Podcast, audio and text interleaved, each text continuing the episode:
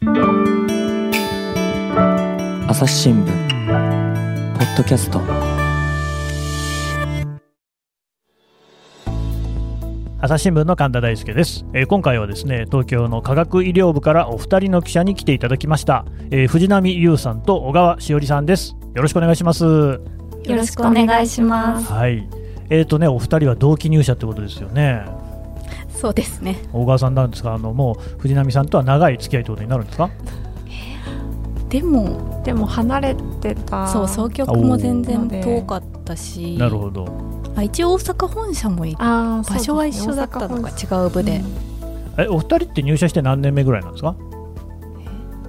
わかんない。8年目？13年入社なので。あーなるほどね、大体8年ぐらいというところですね。はい、で今回はですねお二人が担当されている、えーと、理系所がなくなる日というですね連載、お二人それぞれもうすでにポッドキャストには出演していただいてるんですが、新しいシリーズの記事が出たということで、藤原さん、この理系所がなくなる日っていうのは、そのタイトルに込められた意味っていうのはどういうことなんでしたっけ？そうですね、えっと、理系上っていう言葉が、まあね、よく聞きますよね。うん。あのあるあるということは、まあ、理系に進む女性は少数派っていうような意味が込められていると思っていて、なんかそういう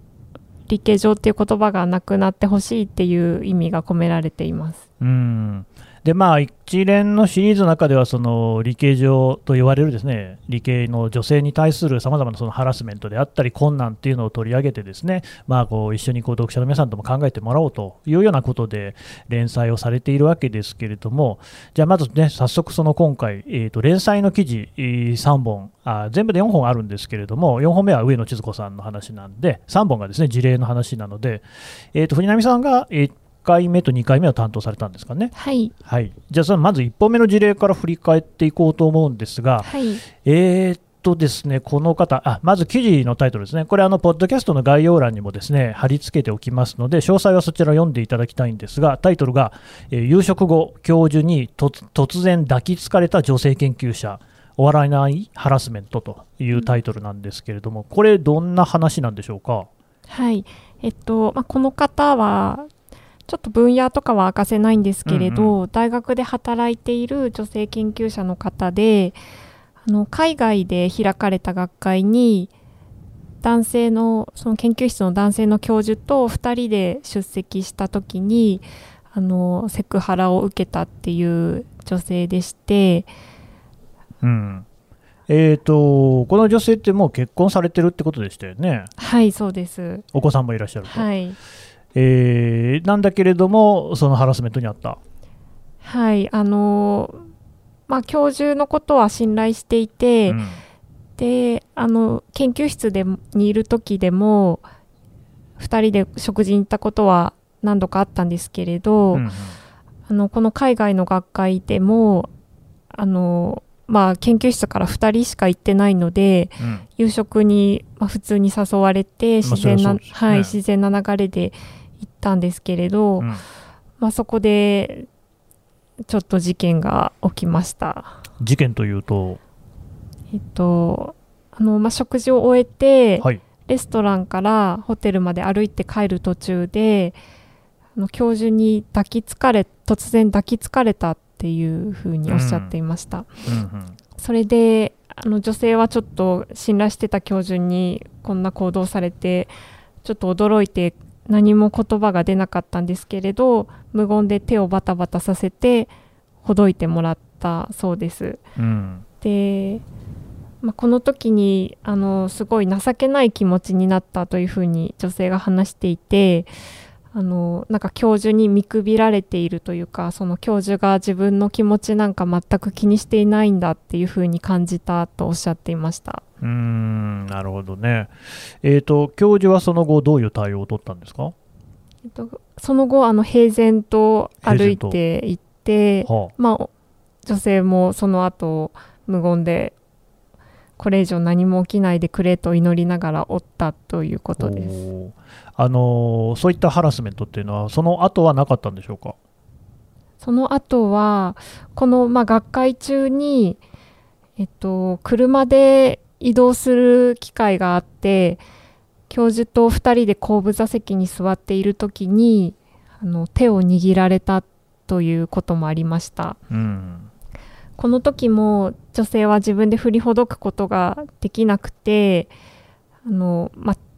教授と反対側の窓を見ながら適当な相づちを打ってやり過ごしていました。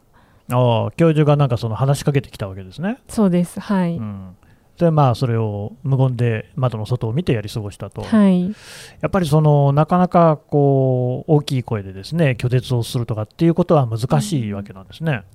はい、この時にまあなんか女性自身もなんで自分は我慢しちゃったんだろうかっていうふうにも思うと言っていたんですけれどやっぱり任期があって不安定な立場で論文の提出とか雇用については教授が全て全権を握っているという状況の中で、うん。今自分がその教授の手を振りほど振り払ってしまったら次の契約とか論文はどうなるのかっていうのが頭に浮かんだとおっしゃっていました。うんやっぱりこの理系上のシリーズでね、再三その問題になることではありますけれども、やっぱりどうしてもそういうその、えー相手が上司、うん。えー非常に権力をこう研究室なんかで握っている教授っていう立場にあるので、はい。そういうこと、あの契約どうなる、論文どうなる、大体ね、うん。その短期で契約されている方っていうのがどうも多いようですから、うん。そういう心配があると、はい。あとやっぱりその研究の世界の狭さっていうのもね、あるんでしょうね。そうですね。教授とここで揉めてしまったら、うんもうまあその教授はあの業績を出している人なのでこのこの先この世界にいられなくなっちゃうかもしれないっていうのも感じたそうです。うんだからあれですよね、その記事なんかを読むと、そのこれは本当にこうセクハラと言えるんだろうかなんていうふうにね、うん自問自答されてるっていうあたりも、やっぱりそういうところが反映してるってことなんですかね。そうですねこれはせそうなんかまあ私たちからすればこんななんか抱きつかれたりとか、まあ。手を握られたりっていうのはね。はい。まあ、セクハラだろうって思ってしまうんですけれど、うん。やっぱりなんかこの女性はセクハラなんだろうかって迷うとおっしゃっていてそこがちょっと違和感を感じました。うんまあ、そういう状況に、まあ、追い詰められているというか、うん置かれているというかね、はいそういうところがおそらくあるんでしょうね。はい、うん、であの、現在も研究を続けられてるんですか？はい、今もこの研究室で研究を続けています。なるほど。教授の態度ってのはその後変わったんですかね？あのあんまり、うんまあ、あのこのセクハラ自体は学会海外の学会で起きた事案でうんうん日本に帰ってからは起きてないんですけれど、まあ、高圧的な態度だったりとかは今も続いているようです。うん、じゃあまあちょっと仕方なく我慢してるってとこですか。はい、うん、はい。で、これが1本目ですね。はいで、2本目の方はですね、えー記事の見出しがあのデジタルの方ではですね、産休申し出た途端、えーやめて、女性研究者が実験台を殴って耐えたのはっていうね、タイトルなんですけれども、こちらはどんなお話でしょうか？はいえっと、この女性はあの結構行く先々でいろいろなハラスメントを経験されているような印象を受けました。うんまずあの学生の頃大学の4年生の頃にあのちょっと一度生意気な発言をしたことでうん。助教からいじめられるようになりました。うんうん。でその発言っていうのがえっ、とそうなんか助教からこの作業をやっておいてっていうふうに頼まれたんですけれどはい。それがなんかすごく単純な作業の繰り返しだったので、うんうん。でなんですなんでですかわからないんだ理屈がわからないんだったらできないっていうふうに言ったことでちょっとまあ助教の気に障ったのかそこからあのいじめられるようになってしまったという。あのでもそれ生意気なんっていうか 分からないならできないっていうのはあ助教がそう言っていた。だからそのねだって作業を頼まれたっていうのはまあそこまではいいんですけれども、そのじゃあその作業は何なのかっていうのが分からない、知らないっていうんじゃそれはねやりようもないしっていうところはありますよね、はい。だけどその普通のことを言ったらもう分からないならできないっていうふうに状況が言い放ったと。やわからないならできないっていうのはうん。女性が言いまあした。女性が言った、はい、うん、あそれそれが生意気だって捉えられるってことですか、はいはいです。でもそれ別に普通のことだっていう感じしますけどね。はい、えでその後どうなったんでしょでその後あの研究室をちょっとまあ耐えられあの君がいると汚れるから廊下でやってみたいなことを言われてう、で廊下で実験することもあったようなんですけれど、まあ、それでちょっと耐えられなくて研究室を移ろうとした時にあの推薦書っていうのが必要になってくるんですけれどこの推薦書は教授に書いてもらわなきゃいけないんですけれど教授があのなかなか書いてくれなかったそうでであのなんか締め切りの前日に教授室に連れて行かれて鍵を閉められて嫌味を言われながらやっと書いてくれたっていう。あのーもう最初から全部これいじめですよね。うん。ちょっとびっくりしますよね。いやだからその、まあ、さっきもその生意気な発言って言うけれども別にまあそれぐらいのことは言うこともあるだろうしね。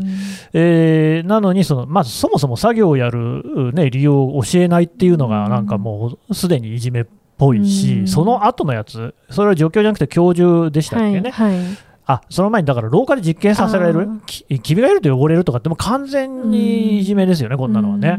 でしかもなんかそのあれですか全然 鍵を閉められて嫌味を言われながらとかってもうむちゃくちゃですよねこれ。う。ん。うん。そうその時にまあ女性はその最初に助教にちょっと生意気なことを言ったのがずっと気にかかっていてやっぱりあの時に静かに黙って手を動かせばよかったのかなっていうふうに感じて、まあ、それ以来上の人には逆らわない機嫌を損ねないっていうのが研究を続ける上で最優先になったと言っていました。でもね研究者なんだから理屈のわからないことを質問するってなんかすごく当たり前って気がしますけどね。うん。はい。はい、であのタイトルになってるところなんですけれど、その後あのポスドク先で妊娠が発覚した時にあの当時のその研究室の代表に言ったらやめてその妊娠産休妊娠したっていうのを伝えた時は特に何も言われなかったんですけれどその後で産休取らせてくださいって言ったらもう後釜決めたからやめてと言われたそうです。うーん。やめてってね、うん。簡単に言ってくれますよね。うん。でも、はい。女性はその学生時代の推薦書のトラウマがあったのでうんこの先生に推薦書を書いてもらわなきゃいけないっていうふうに思って、あーはーはそれであの反論せずにそこはやめたそうです。ーなるほど。やめたんですね。はい、うん。であの一度研究を離ちょっと一瞬離れるんですけれど、はいはい。それでもやっぱり実験がしたいと思ってうん。また研究の研究所に戻ってきたんですけれど、うんうん。そこでもマウスの世話は男の仕事ではないというふうに言われたり、うん。結構あの嫌な思いをしてであの一人でいる時に実験台をそのなんか怒りをぶつける先がなくて、うんうんうん。実験台を殴ってたというふうに言ってました。じゃあですかマウスの世話は男の仕事じゃないから君がやんなさいというような趣旨ですかね、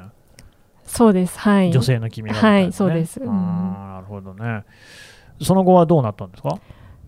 その後あのその研究室が閉じることになって、うんえっと、2年前にヨーロッパに、はい、行きました。ほうほで今の場所は今の研究所では上下関係がすごく緩くて今まで日本で感じてたようなストレスは全く感じないというふうに言っていました。うまあこれ今さまざまな分野でね頭脳流出なんていうことも言われますけれども、この方なんてのもねおヨーロッパに行ったらのびのびとできているっていうことだから、うん。そりゃ日本からいなくなるよなっていう感じもするし、まあ、別に日本が全部こうだっていうわけじゃないですけれども、そういう中にはね、こういうケースも、まあ、あるんだろうなって思わざるを得ないですね。そうですね。なんか話を聞いているとすごく今の話は今の自分の話は結構楽しそうに話をされていたので、うんうん。やっぱりまあ、どうしてもヨーロッパなんかの方が、そういうジェンダーという観点でもね、うん。日本よりもやっぱり一歩、二歩進んでるっていうところは実際あるんでしょうからね。そうですね。結構やっぱり周り同僚にお子さんを育てているうん。女性研究者なんかもたくさんいらっしゃるっていうふうに言っていて、うん。まあ、日本だと子供いても1人かなっていう感じだったんですけれど、3人とか子供を育てながら研究者を続けている女性もいるっていうふうに言ってました。うん。そもそもはね別に研究とか仕事のためにこの産む子供の人数を決めるっていうようなことがね、あるのはおかしいわけで別に産みたいだけというか、そういう生まれてくるだけの子供っていうのを育てるっていうのが自然な形だと思いますから、それが職業によってとか研究によってね制限されるっていうのはおかしいですもんね。うん。うんというのが、まあ、2本目のお話、そしてですね3本目はですね小川さんのお話なんですけれども取材された話ですね。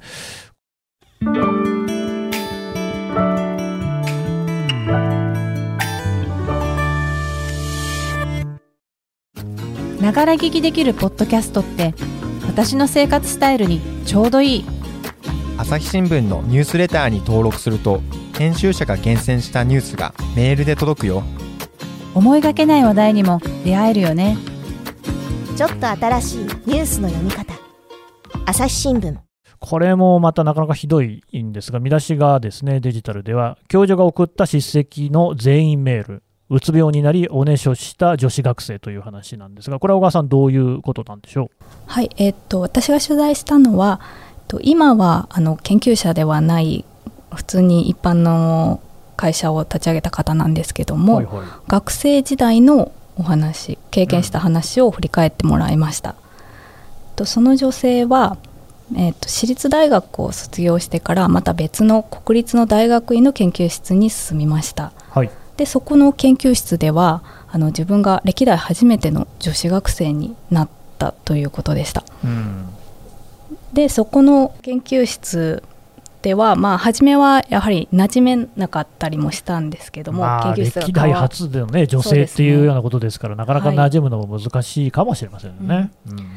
それまあ馴染むのも難しいなりにもまあいろいろ手探りで論文を読んだりとか研究とかも少しずつしてたんですけども、うん。ある日突然その研究室の教授から何も成果が出てないじゃないかと。何をやっているんだと研究室の全員にメールする形で怒られたそうなんです。しかも突然、そうなんですよ。前もってなんか、もう少しえーどうとかっていう話でも何もなかったわけですね。うそうですね、ん。はい、はい。でまあそれ以降結構メールで叱責されることが多くなったということでした、そんなにですか？はい、でうん。教授からはそのメールで研究は一人でできて当たり前だろうとか、うん。質問せずに隠れて勉強しろとかわからないことは恥ずかしいと思えとか。いやいやいやいや、あのー私の常識から言うと、その分からないことは恥ずかしくないから、もっと質問しなさいっていうのが、何かその勉強だったり研究なのかなと思ってたんですが、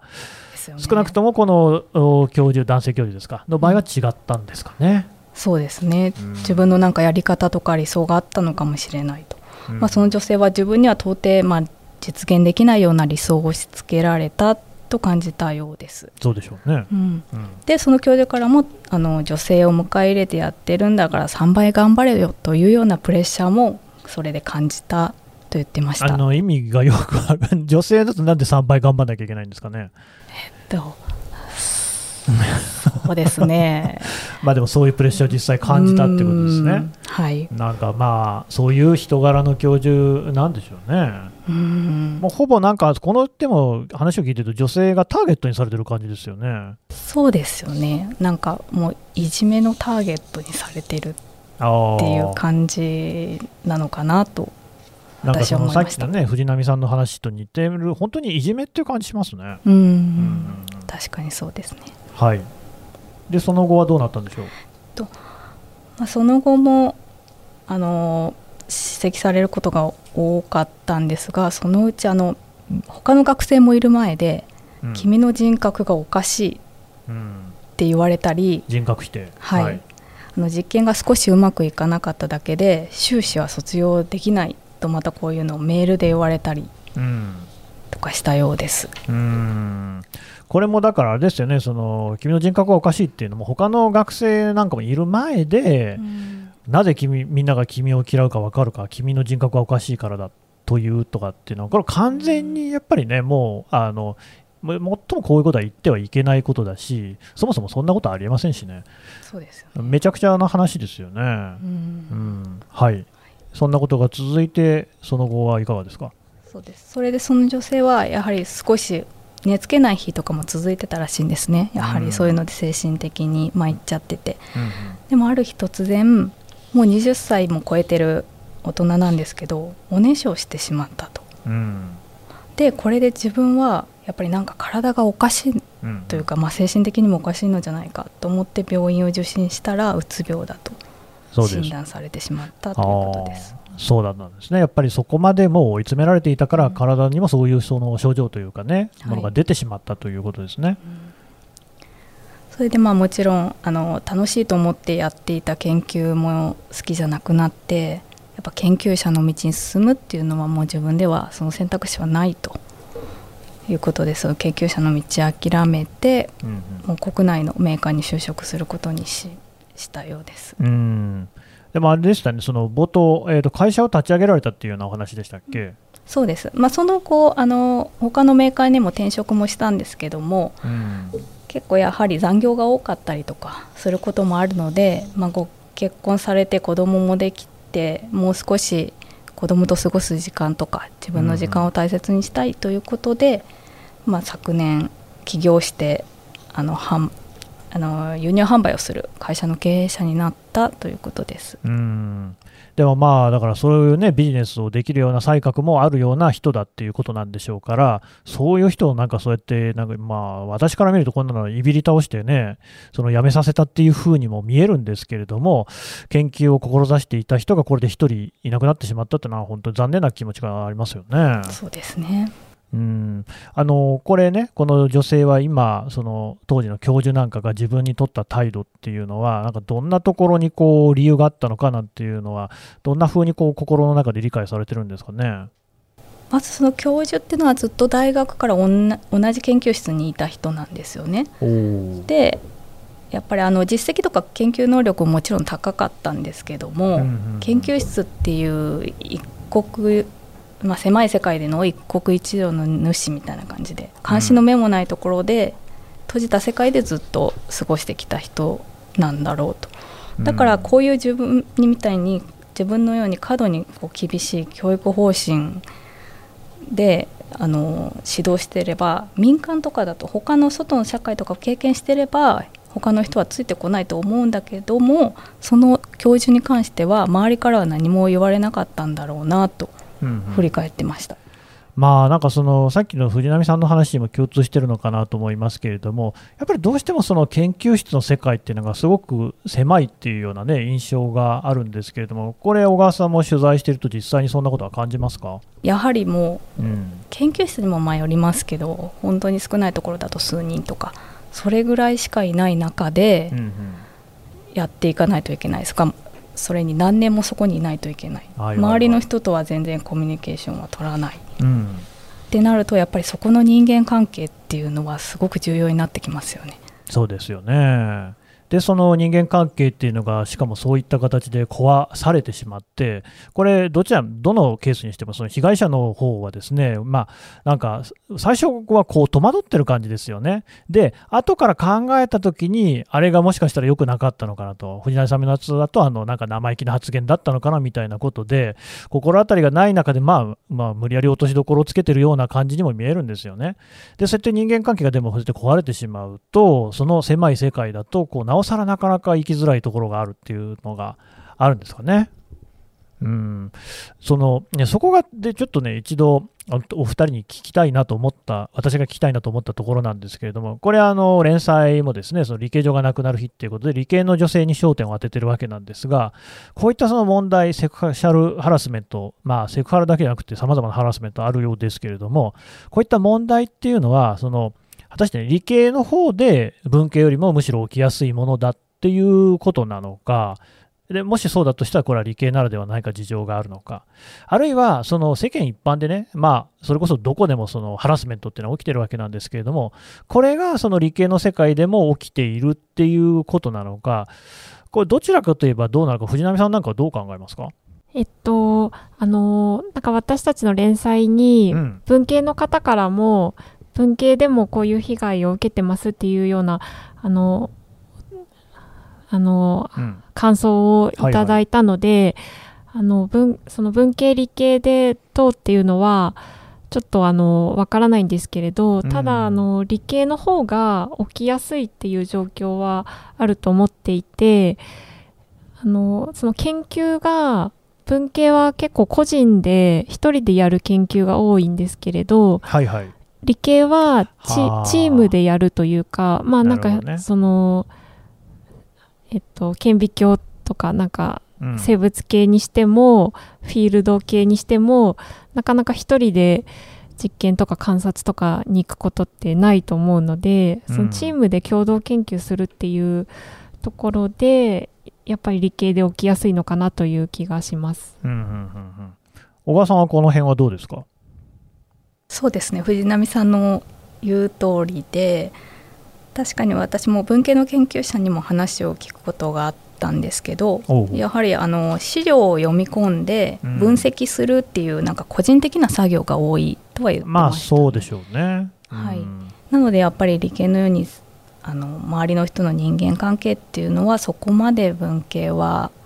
まあ、関係ないって言ったらあれですけど、そうん。そこまで重重要ではないのかなと思いますね。うん。これはあれなんですよね、だからこの連載の4回目で、ですねあの大阪の科学グループの杉浦奈美記者がですね、えーの上野千鶴子さんに話を聞いていて、そこでも上野さんもやっぱりですねこの理系の広さが圧倒的だっていうようなお話をされていると、でその実態調査をね、実際にされたところ、え東京大学赴任後にですね、え学内アンケートを実施されたそうですけれども、文系に比べて理系の広さが圧倒的だったっていうね、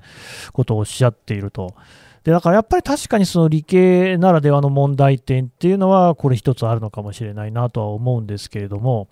ちょっとね、まあ、の今は事例の話を聞いてきましたが、あの理系上というか、理系のね、問題点ってどういうのがあるのかとか、その辺の話はもう少し詳しくお二人にちょっとね、聞いていこうと思いますので、一旦あの話、ここで引き取らせていただこうと思います。お二人どうもありがとうございました。ありがとうございました。